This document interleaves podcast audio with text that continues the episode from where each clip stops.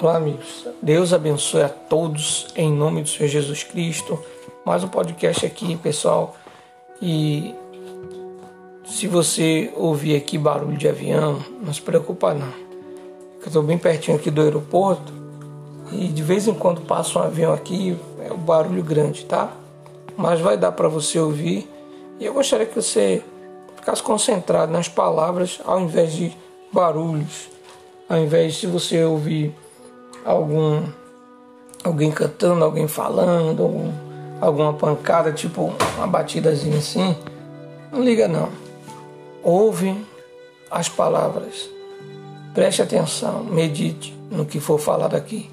Nós vamos falar sobre uma das principais características de Deus, que é fazer tudo com propósito. Deus não faz nada sem um propósito sem um propósito. Então, você entendendo isso, isso vai ajudar você na sua vida e vai ajudar também você a entender mais sobre Deus.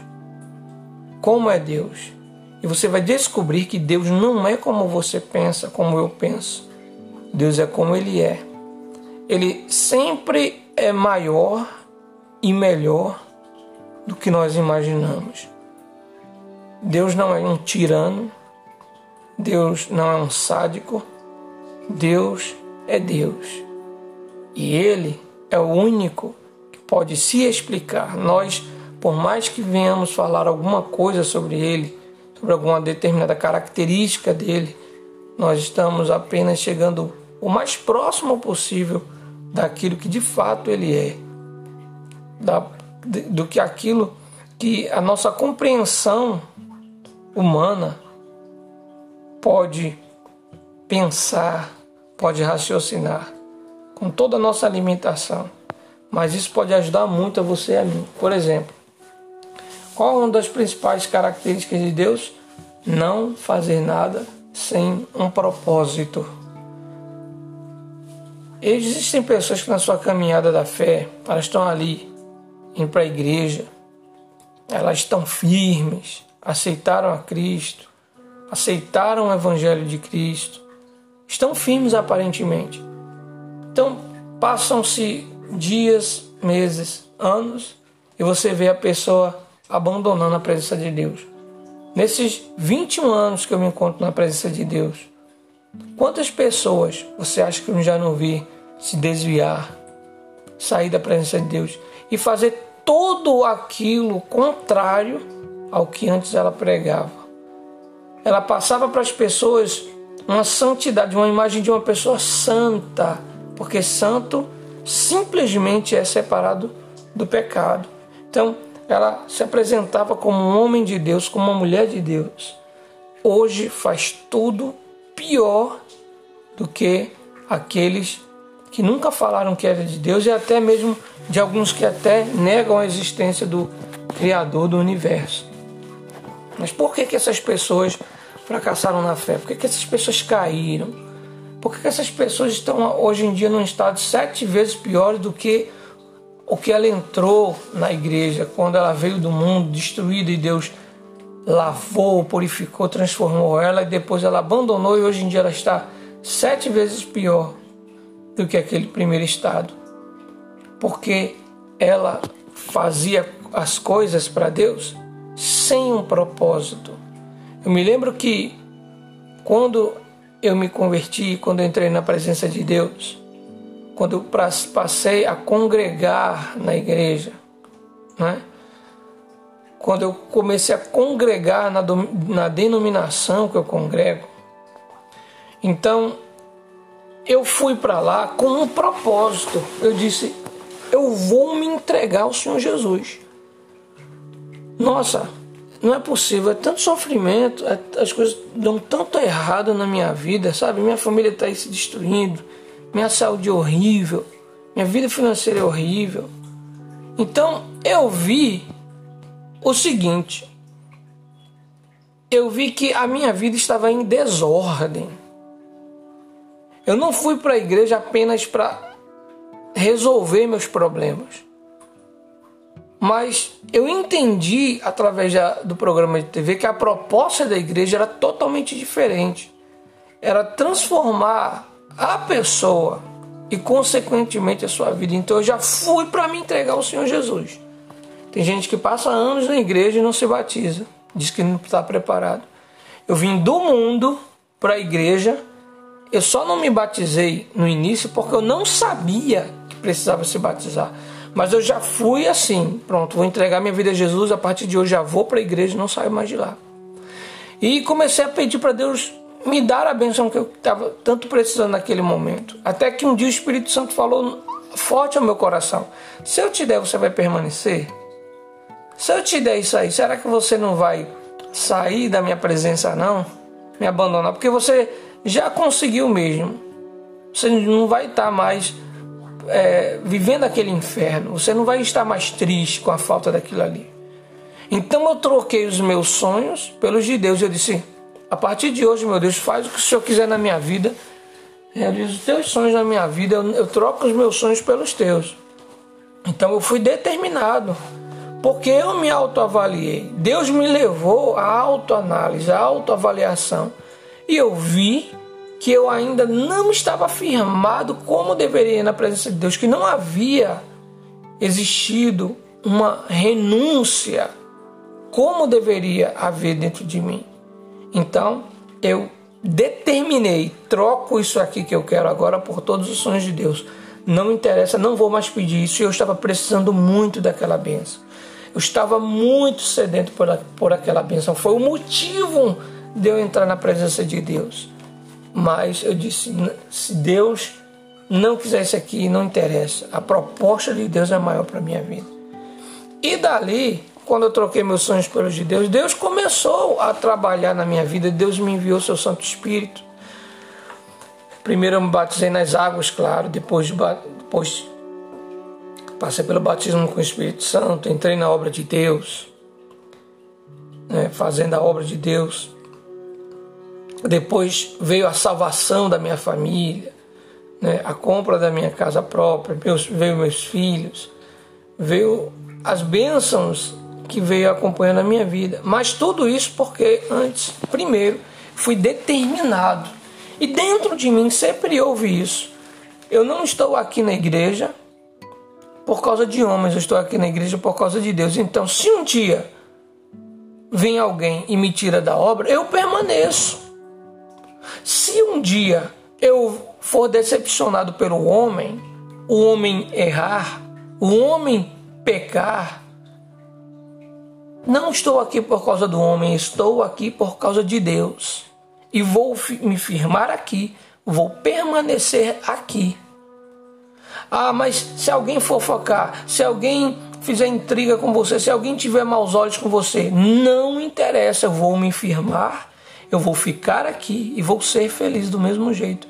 Não adianta eu ir para outra igreja, porque na outra igreja também tem homens falhos, pessoas falhas e podem vir a me decepcionar e podem vir a fazer coisas que venham me irritar. Mas eu não estou por causa dos homens, eu, eu não fui para a igreja por causa dos homens, mas sim por causa do Senhor Jesus.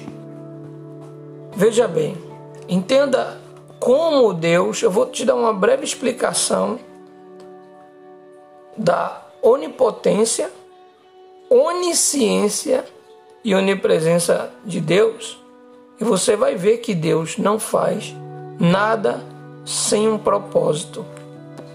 Conversando, é, conversando com o ateu que eu estava evangelizando, saiu eu e um colega meu a evangelizar.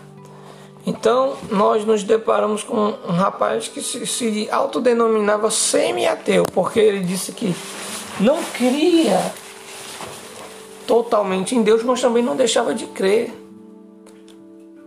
né? Nós enxergamos aqui que na verdade ele não cria em Deus da forma que as pessoas no Deus que as pessoas passavam para ele. Mas ele cria que existia Deus de alguma forma lá dentro. Então ele se autodenominava um semi-ateu.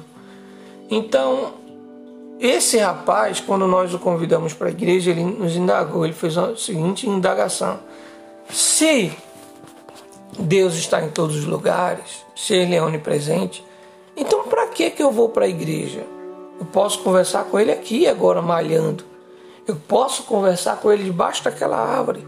Posso debaixo da ponte Deus E Deus, porque ele não está lá, ele não está aqui, ele não está em todos os lugares ao mesmo tempo.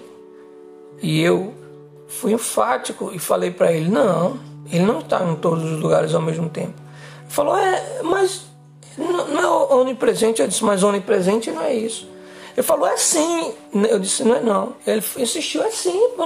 Eu disse: não é não. Ele falou: então fale o que é. Aí eu falei: agora você vai deixar eu falar. Onipresente significa que Deus tem o poder de estar em todos os lugares ao mesmo tempo. Não significa que ele está em todos os lugares ao mesmo tempo. Ser onipresente, repito, é ter o poder de estar em todos os lugares ao mesmo tempo. Seja sincero, meu amigo e minha amiga. Se Deus estivesse na frente de um bandido, quando esse mesmo fosse levar um tiro, você acha que Deus deixava ele levar o tiro? Se Deus estivesse, se Deus estivesse no momento de uma grave tragédia, ele não permitiria aquela grave tragédia acontecer. Se Deus está em todos os lugares ao mesmo tempo, o esgoto é um lugar. O que é que Deus, com todo o seu poder, pureza e santidade, estaria fazendo dentro do esgoto? É um lugar. Não importa para que serve esse lugar, é um lugar. O que, é que Deus estaria fazendo ali? Então, ele não está ali porque não há um propósito de estar ali. Muitas vezes, quando ele dá o livramento a algum bandido, a um policial, a seja lá quem for, muitas vezes essa pessoa tem um familiar que tem orado por ela. Muitas vezes não é nem um familiar, porque às vezes essas pessoas são desprezadas até pela família. Mas um homem de Deus naquela cidade, naquela rua, naquele bairro, está orando pelas pessoas daquele bairro, está orando pelas pessoas daquela comunidade, daquela cidade, pedindo para que Deus livre de todo mal, para que Deus proteja, para que Deus converta, para que Deus trabalhe na vida daquela pessoa. E Deus atende a oração, e Deus envia os seus anjos. Deus não faz nada sem um propósito, então, a partir de hoje, seja um imitador de Deus você vê que a onipresença quer dizer isso. A onisciência de Deus. Muita gente diz assim: Deus sabe de todas as coisas. E você vai lá e na, na Bíblia, na palavra de Deus, e vê Deus dizendo assim: Apartai-vos de mim, maldito, nem vos, nunca vos conheci. Nunca vos conheci. Nunca vos conheci. Mas Deus não sabe todas as coisas. Como é que ele não sabe quem é aquela pessoa? Ele diz que nunca conheceu aquela pessoa.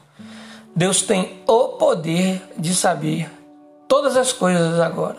Se ele quiser saber do número do, do, dos cabelos da minha cabeça, que ainda restam, ele sabe um por um. Ele diz agora quanto tem. Ele diz, ele diz quantos caíram, quantos fios já caíram Olha só que coisa gloriosa. Deus tem todo o poder e autoridade. Mas ele. Para que ele vai ficar contando o fio do cabelo da cabeça de todo mundo? Sem um propósito. Você está entendendo? Então, Deus ele acompanha o servo dele. Ele diz: Aonde está meu servo? Ali eu estou. Deus não está em todos os lugares. Aonde está meu servo? Ali eu estou. Deus não faz questão de saber, mesmo sendo onisciente, ele não faz questão de saber, não faz o que está acontecendo na vida de uma pessoa que está desagradando a ele, porque ele sabe que ela está desagradando a ele. O pecado da pessoa faz separação entre ela e o seu Deus. Faz a separação. Então ele não faz questão de saber o que aquela pessoa está fazendo, porque ele sabe que ela está em trevas. Então ele não fica ali acompanhando ela se prostituir, ele não fica ali olhando, acompanhando ela matar os outros, mentir, roubar os outros, falar mal de Deus, blasfemar. Ele não vai ficar ali, ele é santo. Ele anda com os santos, ele anda com os que são dele, ele anda com aqueles que andam em santidade. Então ele não faz questão de saber o que está acontecendo com aquela pessoa, ele faz questão de saber dos que são dele. Ele respeita quem não quer ser dele. Então você quer ser dele, você está fazendo por onde ser dele. Então ele faz questão de saber o que é que está acontecendo com você. para te ajudar, para dar ordens aos anjos ao seu respeito. Então ele tem todo o poder e tem toda a autoridade, mas ele não usa todo o seu poder nem toda a sua autoridade sem um propósito. Não diz que ele é onipotente, tem todo o poder? Ele tem todo o poder, mas ele não vai ficar o tempo todo, 24 horas, saindo mão, sa saindo, desculpe, saindo fogo da mão dele. Não vai ficar 24 horas ele apagando e acendendo a luz do, do sol. Né? Se fosse um Deus humano, por exemplo, se o ser humano tivesse um poder de apagar e acender a luz do sol, eu tenho certeza que o ser humano ia ter uma hora assim que está de noite, aí o ser humano ia falar: Olha, vou acender a luz do sol para ver a reação do povo. É ou não é? Você não concorda comigo? Mas Deus não faz essas bobagens, porque Deus tem um propósito. Para tudo Deus tem um propósito. Então tenha, seja um homem de propósito também. Quando você for na igreja, vá para Deus mudar a sua vida. Vá para Deus salvar você, para que ele faça com que o reino dele esteja dentro de você, a ponto de você passar o reino dele para as outras pessoas para você salvar as outras pessoas. Não faça nada sem propósito, porque Deus também não faz nada sem propósito. Tenha o propósito de agradar a Deus, de conhecer mais de Deus, de se aprofundar no reino de Deus, na palavra dele, meu amigo e minha amiga. E Deus será com você, e Deus te abençoará e muito, e muito. Tá certo assim? Até algumas definições da Bíblia de quem é Deus, né? A gente vê que ali muitas vezes é coisa de homem, é coisa de homem. Né? Por exemplo, o apóstolo Paulo falou que não orasse, o homem não orasse com a cabeça dele coberta. Você acha que Deus não vai ouvir a oração do homem se ele cobrir a cabeça? Você está entendendo? Sim ou não? É óbvio que Deus vai ouvir. Então, você tem, é por isso que você tem que ser batizado com o Espírito Santo, porque para que você tenha o discernimento da palavra de Deus, de saber discernir quando é o homem, quando é Deus, quando é o diabo, quando é o anjo, quando é o homem inspirado por Deus e quando é inspiração humana. Você vê que o apóstolo Pedro, ele falou que se os que não, não eram judeus, os estrangeiros que quisessem se converter, eles tinham que se circuncidar. Mas Deus, mas Jesus não tinha mandado ninguém se circuncidar. Jesus era circuncidado porque Jesus era judeu. Mas ele não mandou ninguém se circuncidar. Então, é, Deus foi, e, e o apóstolo Paulo, ele foi contra isso. E Deus, ele teve que enviar um sonho a Pedro para mostrar a Pedro que não dissesse, não determinasse como impuro aquilo que Deus purificou, aquilo que Deus santificou, que foram os ímpios que foram os ímpios. Então, meu amigo e minha amiga, deixa Deus falar com você, deixa Deus te ajudar. Então, seja um homem de propósito, uma mulher de propósito. Não acorde hoje, ou melhor, não acorde amanhã, que você já está acordado hoje, né? Não acorde amanhã e diga assim: hoje vai ser mais um dia na minha vida. Tem um propósito tem um propósito de, de acordar naquele dia e fazer algo para salvar alguém, para salvar uma pessoa, para se aproximar de Deus. Separe horários para você orar, para você falar com Deus. Já que você é uma pessoa que não, não ora muito, então separe horários para você falar com Deus. O profeta Daniel, ele orava três vezes por dia a Deus. Ele orava três vezes por dia, ele era um homem determinado. E olha como Deus foi, foi na vida dele. Deus o livrou da, da cova dos leões. Determina um horário para você ler a Bíblia, você ler a palavra de Deus, para você estudar a palavra de Deus, para você assistir algo, um documentário bíblico, para você assistir algo, sabe, fortalecedor. Então seja determinado, seja determinada Faça algo para Deus e algo na sua vida com propósito. Seja uma pessoa disciplinada e Deus vai te honrar.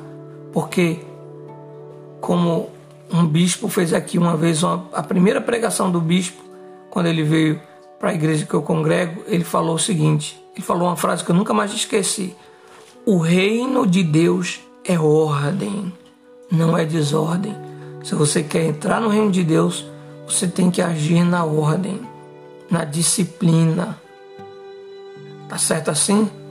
Deus abençoe a todos. Qualquer comentário vocês podem fazer aqui, tá ok? Vocês podem pedir também algum tema de algum de nossos podcasts, de alguns dos nossos assuntos aqui abordados, tá bom? Pode fazer qualquer indagação, pode discordar, pode concordar, mas tudo com respeito, tá bom? Deus abençoe a todos e até mais. Em nome do Senhor Jesus.